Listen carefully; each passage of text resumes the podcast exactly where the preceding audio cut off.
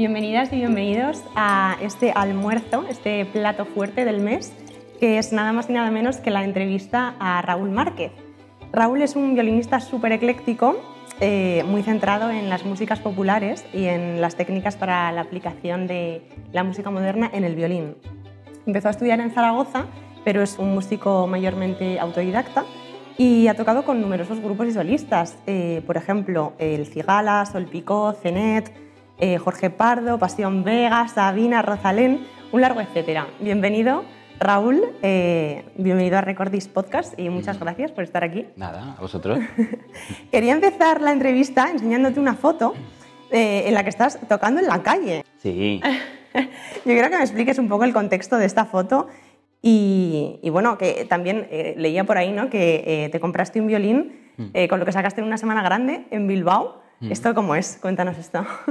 Pues cuando salí del conservatorio, porque dejé el conservatorio, fui directamente a tocar a la calle y, descubrí que aquí, aquello era mucho más divertido que tocar en el conservatorio y estudiar allí y tal porque había una comunicación con el público que, claro, cuando estás en un concert pues no te la enseñan, ¿no? Claro. Entonces eh, era tan divertido que me, fui a tocar a... Esa foto está en San Fermines con George Danqua, un guitarrista que tocaba jazz de Zaragoza. Y claro, o sea, no solo me fui a San Fermines, sino me pegué todo el verano desaparecido, ¿no? Ajá. Pues fui a San Fermines, a la Semana Blanca de, Bilbao, a Semana Grande creo que es, a la Semana Blanca de Vitoria, bueno, todas las fiestas que íbamos eh, enlazando, ¿no? Sí. Y entonces es una época divertidísima porque, porque pues ya sabéis, la calle, o sea, tú ganas, lo que, lo que das lo recibes, te, dan dinero, hay una cosa que es muy divertida y que te llena y, te, y, con esa edad además pues era todo aprendizaje, ¿no? Claro, pero tú, o sea, empezaste, realmente empezaste en Zaragoza y luego decidiste dejar esos estudios y, y, hacer una formación autodidacta. ¿Esto por qué fue? ¿Por qué lo dejaste? Bueno, no es que lo decidiera así directamente, sino que, precisamente este tipo de, experiencias y circunstancias me llevaron a, decir, bueno, pues hasta aquí hemos llegado, ¿no? Pero sí, básicamente el conservatorio no, estaba un poco bloqueado, no, terminaba de, aprender. Eh, eh, los profesores que tenía al final no me metían la caña que yo necesitaba. Entonces, te contaba antes que estábamos, eh, ellos me ponían una pieza de Bach y yo me la empezaba a inventar y, y, nadie me paraba. O sea, llevaba ya dos minutos tocando y no me paraban. Digo, bueno, pues si esta es la caña que van a meter, pues yo me voy a tu rollo. A mi rollo y, y, luego la realidad es que sí, luego tocando con, con pues con Salavaras o con proyectos o con George Danqua, porque él tocaba jazz y yo no tocaba nada de jazz. Eh, entonces, claro, es como, venga, a ver qué puedes hacer. pero claro, tú llegas... el lenguaje de cero, claro. Claro, tú llegas a la calle y te encuentras con, con estas personas, o sea, quiero decir, ¿cómo, con, ¿cómo conectas con la gente y llegas a tocar con quien llegas a tocar? Bueno, en, la calle, aunque en España en aquella época no había muchos músicos que, tocaran, sí había, sí había algunos casos y eran grandes músicos como este, como este George y, gente que estaba convencida de que tocar en la calle es lo más normal del mundo y que, y que, y que es una salida más, ¿no? Entonces, en, eh, este caso, pues, pues con él tocando fui, fui conociendo el jazz directamente, ¿no? Y el swing. Claro. Y luego sí, a partir de ahí te ve gente, te ven grupos. Oye, pues ¿por qué no te voy a tocar aquí? Me mola lo que hace, me mola tu energía, tal. Vale. Sin más sin tener ni idea de tocar un estilo, ¿no? Vale, o sea, que se creaba una dinámica. Claro, porque te ven. En un conservatorio no te ve nadie. O sea, haces una audición y tocas. Y los que vayan, ¿no? los que vayan, ¿no? Claro. Pero sí, sí, eso, eso, que genera la calle te da esa posibilidad, ¿no? Claro. Y también, por lo que sé, eh, estudiaste un módulo de escultura. Sí. Eh, yo no sé qué opinas de mezclar disciplinas artísticas. Eh, no sé si te gusta, no sé por qué te gusta. Claro, la, la realidad es que mm, los artistas nos, por más que quieran eh, pues, eh, obligarnos. No, no, solo tenemos una línea de trabajo, ¿no? No solo tenemos que ser violinistas. A mí me gusta la escultura muchísimo y yo hice ese módulo y luego lo dejé porque, claro, tienes que tener un taller de escultura con todas las obras. Ya, si en un año ya tenía todo el local de ensayos lleno de cristales y piedras. Ya. Entonces, eh, la realidad es que no, no, es fácil compatibilizar las dos cosas. Pero, pero sí, luego me interesa mucho el diseño, me interesa mucho la imagen, me interesa mucho cosas asociadas o que se pueden, que puedes jugar con la, pues hacer que jueguen ¿no? con la música. Claro.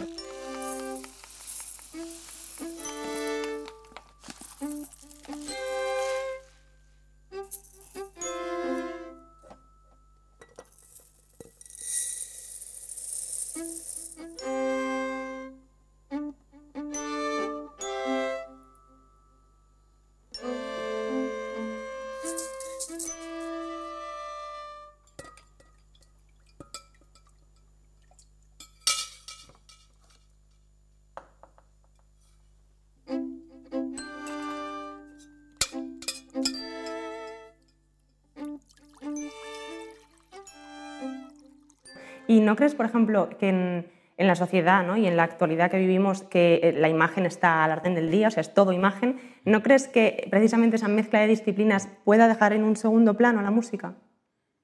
Desde luego, más si sigues, si sigues las corrientes de hoy en día.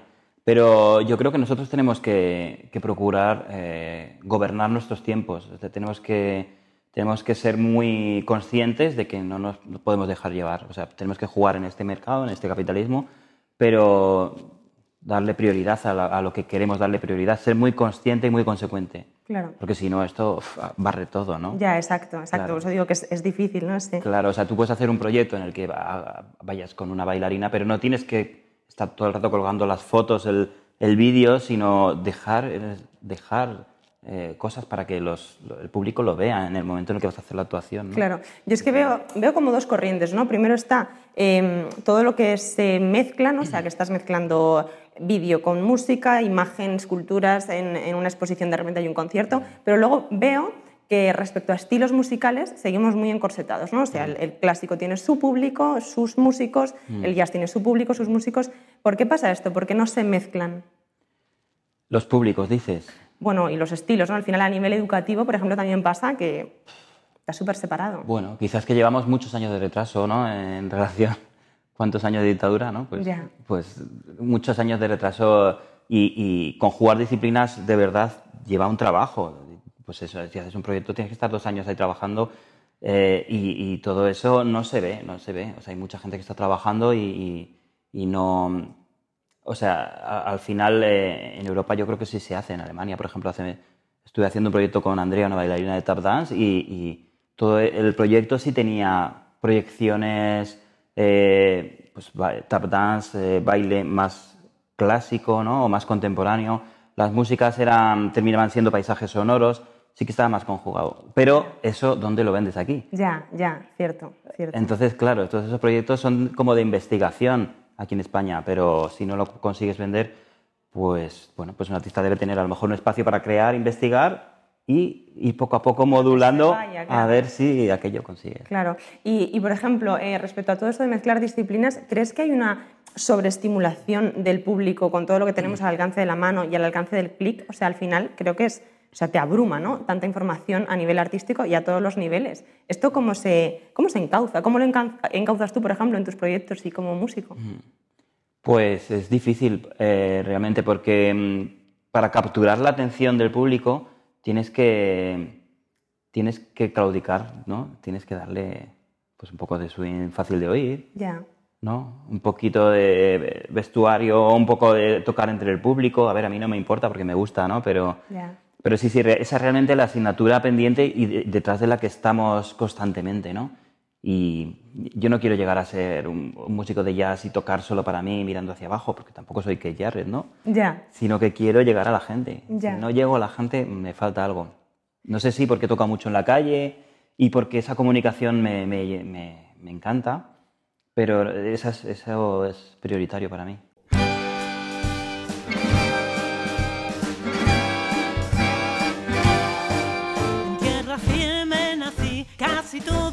Aquí, pero si empiezo a soñar, lo que quiero es flotar.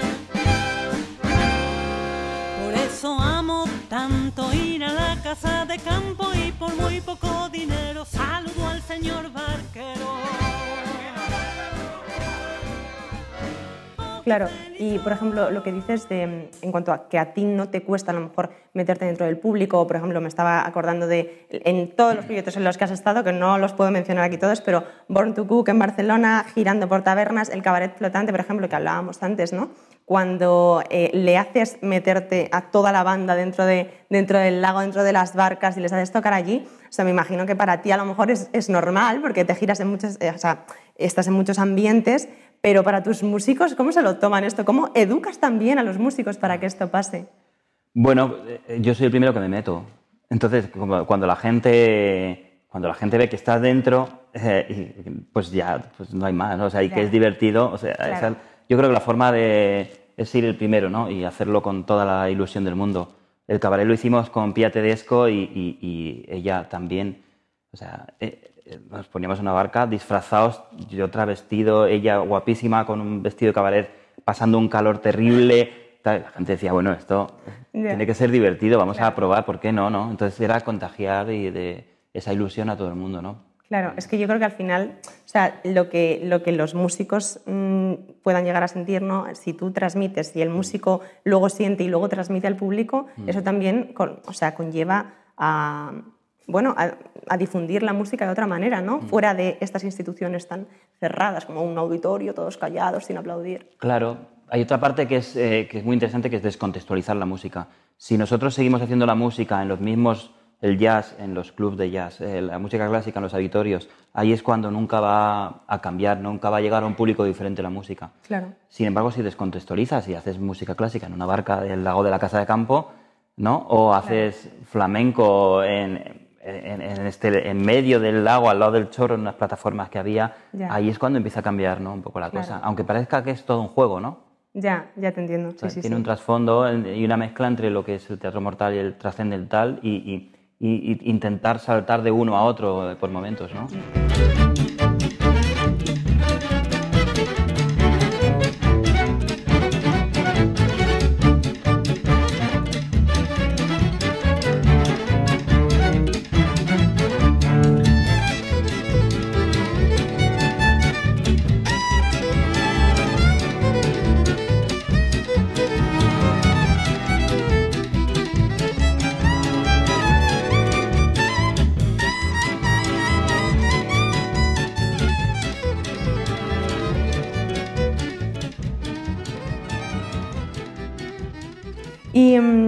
Cuéntame, porque has hablado de, de que es importante ¿no? también tener proyectos propios. Eh, quería preguntarte, por un lado, ¿por qué consideras que es importante? Y, y, bueno, de los que tienes entre manos, que puede ser Tributo a Grappelli, eh, Swing Machine Orchestra, Menil, ¿cuál es el más especial para ti? Bueno, pues yo creo que es importante eh, que cada uno busque eh, dentro de sí mismo eh, pues, para qué está en este mundo, ¿no? qué función tiene, qué, qué- qué quiere, de, qué quiere de la música, qué quiere. Hay, hay mucha gente que necesita tocar en musicales o que necesita hacer eventos o tal, pero creo que hay muchos músicos que sí necesitamos plasmar eh, o personalizar en un proyecto pues, tus ideas, ¿no? tu música o hacer versiones o tal, y darle una- algo especial, ¿no? porque tenemos algo que decir diferente, ¿no? Y como es así de fácil, haces un proyecto, tocas tus cosas y tal, y te resulta que te juntas con tus amigos y puedes tocar, pues es Ya. maravilloso, ¿no? Ya. Entonces, hay una, hay una parte de la música que es la relación, ¿no? En un cuarto de cuerda, cómo te relacionas con los músicos, hay un trabajo de empatía, de, de- de entenderse entre todos, que es muy bonito en realidad. O sea, eh, tú puedes hacer un proyecto solo, pero, pero no, no tiene nada que ver.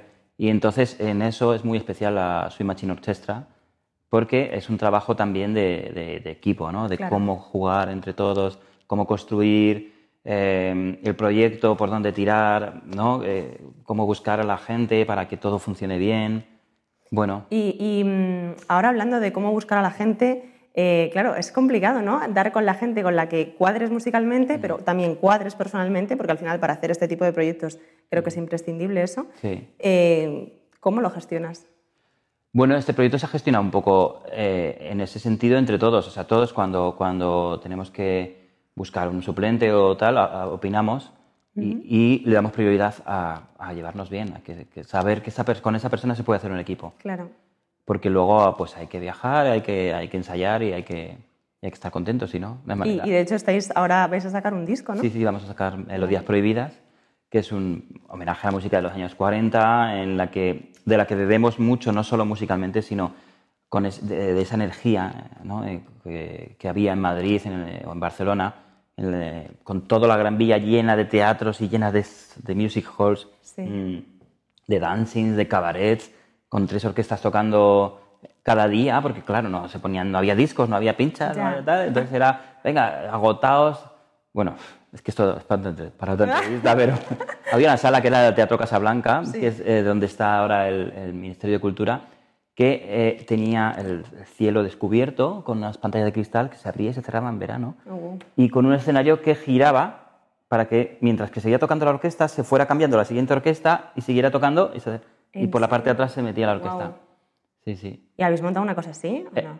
Bueno, mo- hemos montado el homenaje con, a esas esta, músicas y a esa época, ¿no? Para un poco revivir y decir, chicos, es que estamos empanados. O Ya, sea, o sea, total. que ¿dónde está la música? ¿Dónde está la cultura hoy en día? ¿No? Claro, claro, claro. Eh, o sea, ¿Y cuándo sale este proyecto? seguramente octubre. Octubre, o sea, dentro de ya. Dentro de nada. Pero bueno, le vamos a dar un recorrido porque vamos a hacer un documental también Ah, estupendo. con familiares de los músicos de aquella época y, y, bueno, vamos a intentar reutilizar algunos de esos espacios. Claro. Está el Pasapoga ahí, que está debajo de una- un centro comercial ahora mismo, Wow. pero creemos que está montado todavía. Bueno, eso es. Qué bien, qué bien, qué buena pinta.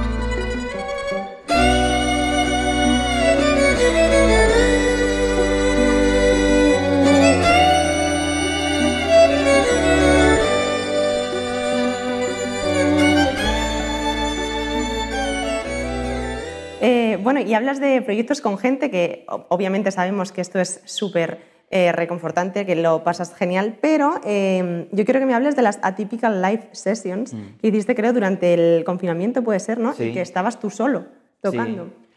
Pues precisamente lo que no, no- no hemos hecho antes del confinamiento, porque, aún- porque se podía juntar todo el mundo y tal, pues, pues eso es lo que tuve que hacer en confinamiento, tocar solo, claro.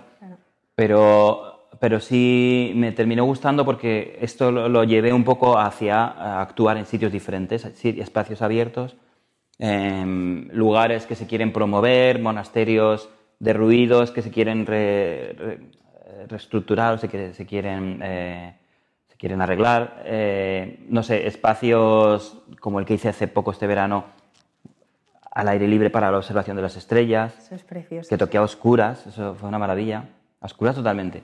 Y bueno, ese proyecto hago mi música, que es algunos de los temas que he compuesto para un espectáculo de Circo Price y otros que he compuesto en pandemia en casa. Y lo hago pues con, pues con máquinas, con Ableton Live, con pedales y tal, pero con la, con la curiosidad de que cada concierto es diferente porque yo grabo, pero prácticamente no lo tengo escrito y voy rediseñando las canciones, ¿no? Con, con Vale. la estructura, con el mapa un poco que tengo creado en, en- en el ordenador. Ok, Sí, también, wow. Sí, sí, muy divertido. ahora lo hago también con Alberto Brenes, batería, y David Sancho, Sí, eh, a trío, que es una pasada. Eh, pero bueno, lo chulo también de esto es igual, salir de los clubs, salir de los teatros, buscar espacios diferentes y es muy gratificante. O sea, yo flipé el concierto este en el monasterio de- del Olivar, en Estecuel, Teruel, pues la gente ni aplaudía, estaba todo a oscuras, todo en silencio, pero no aplaudía por respeto. Wow. Porque claro, el ritmo musical que tú aportas a un concierto a oscuras, un concierto de hora y diez, así, hora y cuarto, ese ritmo es muy diferente porque es que la- las estrellas, Claro. tú y el público, Claro, o sea, descontextualizar a- a- a, a al máximo. tope, nivel, a tope, sí, sí, fue Qué divertidísimo. bueno. Qué bueno. Eh, oye, y también durante la pandemia abriste una, una gorra virtual, que es una especie de Patreon, ¿no? Donde Sí. allí tus, tus seguidores pues, pueden eh, aportar dinero. Mm, sí que es verdad que a algunos artistas les ha pasado en España que abren plataformas de, de este tipo y se les... A ver, no se les cancela, pero se les critica un poco, ¿no? O sea, como que sienta un poco mal que la gente pida dinero. Sí. Y, y eso no pasa fuera de España. Yo veo que Ya. pasa bastante en España. ¿Por qué crees que es? Pues por la misma razón que, por el retraso que llevamos cultural eh, de tantos años, por la misma razón que yo me pongo a tocar en la calle y se me ve mal. Todavía, ¿eh? Porque, porque esto me pasaba cuando tenía 18 años, que me decía, me decía mi madre, ¿te ha visto, te ha visto tu tío? ¿Qué, qué- qué te pasa? ¿Qué, ¿Cómo estás? Fabulosamente bien. Pero no... no O sea, como que piensan que están en la calle. el hecho de pedir de la gorra eh, molesta mucho, o sea, no, no saben, o sea, eh, parece que estás necesitado, claro. Y, y pasa en la calle, suena también, en la, en la Asociación de Música de Calle. El hecho de nadie entiende, en- en- nadie en instituciones termina de entender que la gorra es un intercambio, ¿no? Tú me, tú me das tu dinero, yo, me- yo te doy mi arte, te doy mi vida, mi arte es mi vida. Claro. Pero tú, con- tú me das de comer y yo te doy Yo sé eh, mi que arte. estás pensando en mí. Sé que estás pensando en mí. Yo sé que estás pensando en mí. Sé que estás pensando en mí. Yo sé que estás pensando en mí. Tap, tap, tap,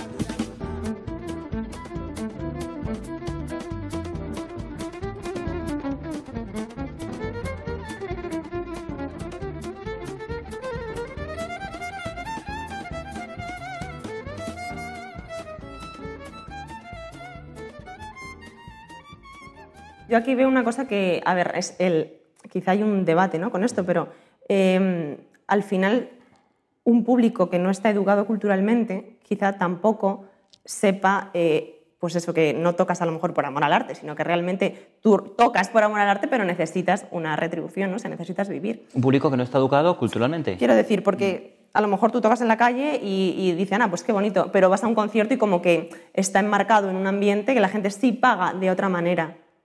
Que no lo ven como un intercambio, como tú dices, quizá. Hombre, eso es todavía como cuando te preguntan, eh, ¿a qué te dedicas? Eh, soy mu- toco el violín. ¿Y? ¿Y qué más? Ya. Pues, quiero decir, es una educación muy básica, ¿no? Que, Ya. que una persona se puede dedicar solo a la música es algo que debería de entenderse ya, ¿no? Aceptarlo ya. ya está Ya, ya, bien, ya. ¿no? Sí, sí, Digo, pero- la música en todas sus vertientes. Quiero decir, hoy en día es música, marketing, eh, distribución, ¿no? Ya. Gestión, Sí, sí, bueno, o sea, la música es solo un poquito. claro, claro, o sea, sí, sí. Y mm, em, decía Zenet, por ejemplo, con quien también tocas, que, que en España se paga al músico abriendo la caja del bar por la noche y eh, sacando un, bi- un billetito dándole dinero negro. ¿Crees que hace falta...? Eso decía Zenet en una entrevista. Eh, ¿Crees que hace falta un sindicato de músicos para regular todas estas cosas que hablamos? Por suerte ya ha cambiado, ¿eh? porque eso era hace años, pero, pero sí, sí, lo hemos vivido y con CENET, o sea, con CENET no lo sé, pero sí lo hemos vivido.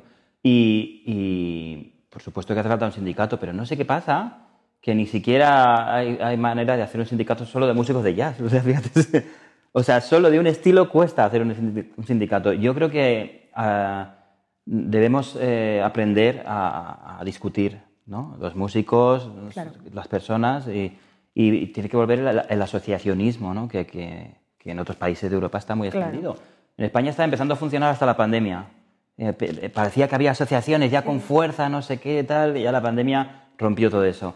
Entonces hay que volver a trabajar, pero yo creo que es un tema educacional. En España nos cuesta mucho asociarnos. Mm, Eh, por supuesto, o sea, nosotros tenemos que tener unos derechos como artistas y, pues eso, en Alemania cuando estuve trabajando ahora en el espectáculo, me decían, no, no, es que aquí hace 15 años salimos todos a la calle, wow. en Leipzig. Eh, salimos a la calle todos los bailarines, los músicos y tal, para protestar y ahora tenemos una línea de subvenciones por la que podemos crear espectáculos eh, para investigar que no necesariamente, necesariamente deban exponerse al público, solamente como proyectos de investigación ¿no? y, Claro. y- y generar espectáculos, pero a lo mejor solamente en vídeo, Ya. porque eso a lo mejor luego venderlo es muy complicado. Ya, ya, ya. Pero, pero si salimos a la calle, ah, pues entonces tendremos nuestros derechos. Si no salimos, Ya, ¿Y por qué no salimos aquí? pues yo, a, a ver, nos, nos salimos, pues ya te digo, creo que educacionalmente nos falta ese concepto de asocia- asociacionismo. Nos, nos vemos, nos gusta pelear por separado. Claro, yo esto lo veo sobre todo con lo que hablábamos antes respecto a, a estilos y el hecho de no mezclarlos. O sea, al final es como, no, yo soy de jazz y tengo mis necesidades y es como que no, no comparto las tuyas como clásico, ¿no? O sea, creo que en cuanto aprendamos a que eso puede convivir, quizá aprendamos, ¿no? También a asociarnos. Claro. O sea, se trata de, de- de salir del concepto ese de, del pillaje español y tal, ¿no? Ese de, de trabajar en equipo, de ser un poco más, más organizados. Eh, Hay asociaciones, o sea, yo estoy con la calle Suena, tuvimos una época en la calle Suena que era flipante. Éramos un pequeño grupo de 15 personas y era muy fácil tomar decisiones. Hay que buscar, hay que, hay que buscar pequeños grupos en los que te puedas mover cómodamente y que no te quiten la energía Claro. y, y que aquello poco a poco, o sea, con paciencia, vaya funcionando. ¿no? Claro, claro. Pero lo difícil es llevarlo a las instituciones, ¿no? Que es tan gordo eso. Ese es el trabajo, realmente. Claro. De llevar algo productivo a las instituciones pueden ser dos años, tres años. Pero si tú lo tienes claro y te mueve, eh, lo consigues, ¿no? Con Claro. un grupo así. Pero no hay que desmoralizarse, es que la gente se desmoraliza enseguida. Hay que seguir, hay que seguir. Al pie del cañón, no nos queda otra.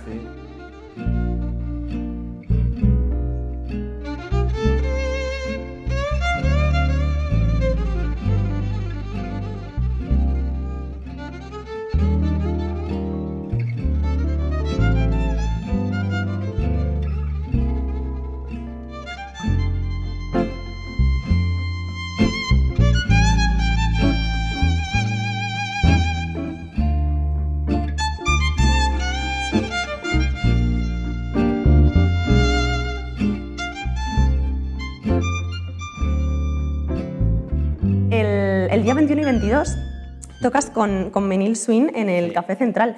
Cuéntanos un poco cómo surge este proyecto y, y por qué, hablando de, de la gente con la que tocas, por qué tocas con Javier, con Freddy y con, y con Gerardo y no con otras personas. Ah, bueno, el proyecto surgió porque eh, nos juntamos con, bueno, Javier y Fred se juntaron, decidieron, decir, vamos a hacer manús, nos gusta esta música y tal, y luego nos conocimos y nos encanta el jazz manús a todos.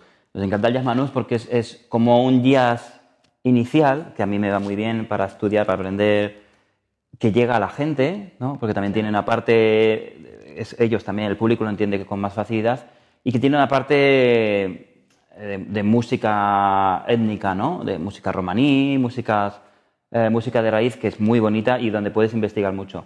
Y luego eh, yo me enganché todavía más al proyecto cuando, cuando entendí que esa música se puede tocar a, a un alto nivel. O sea, tú puedes tocar esa música bien, mal, regular y puedes llegar a, a disfrutarlo tocándola muy bien. O sea, porque puedes generar solos muy bonitos, Claro. puedes eh, crear un diálogo a, a un nivel de la música clásica, ¿no? Con partes muy diferenciadas y tal. Y luego tocamos juntos porque ya somos muy amigos, somos familia, vamos. o sea, Claro. Estamos encantados. Sabemos que cualquier problema que haya no va a ser un impedimento, ¿no? Claro. Y eh, bueno, le- la verdad es que los tres tenéis una formación como muy ecléctica, ¿no? O sea, estilos y géneros musicales muy diversos.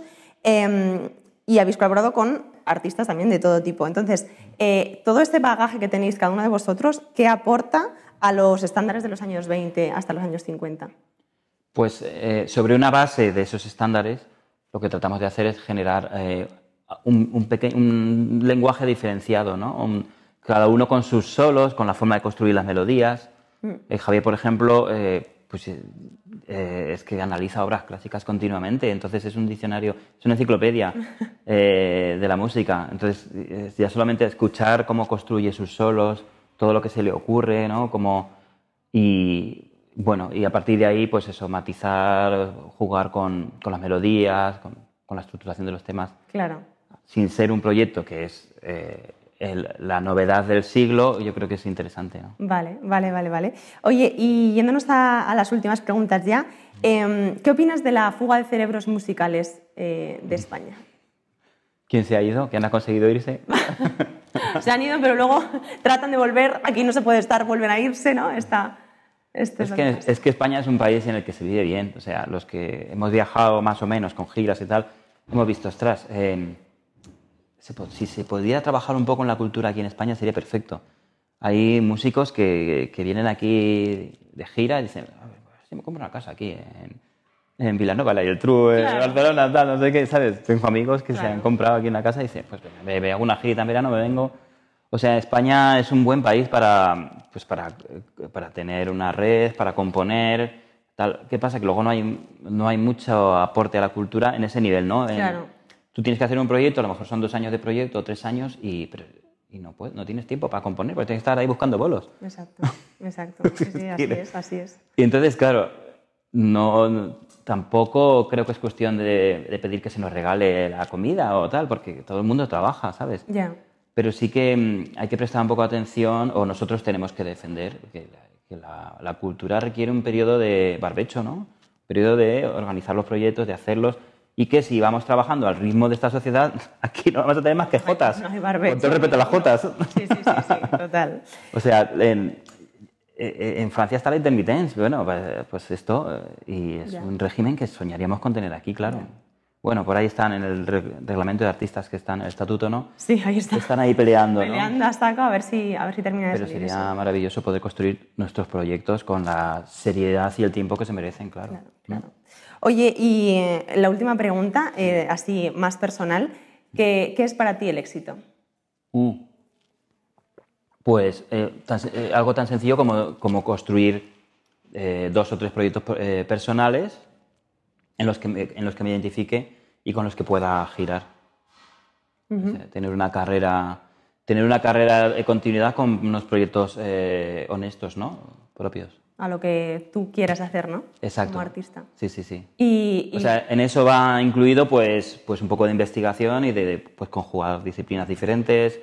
O sea, no dormirse nunca, ¿no? Pero ir, ir jugando, ir cambiando, ir modificando los proyectos, pero, pero vivir de esos proyectos eh, no hace falta grandes lujos, ¿no? Pero lo que pasa es que hay gente que se cree que, que el éxito ya lo tienes cuando tienes los proyectos y realmente lo difícil es distribuirlos. O sea, ya, eso es. o sea, que esos proyectos te den como para seguir grabando discos y tal, ¿no? Ya, ¿Sabes? ya. Invertir lo que ganas y tal, y que te sobre un poquito para comer. Eso es. Eso es. Oye, pues muchísimas gracias Nada. por esta entrevista, por estar aquí con nosotros. Qué bien. Y nada, Mucho éxito con el proyecto y que haya muchas más entrevistas así.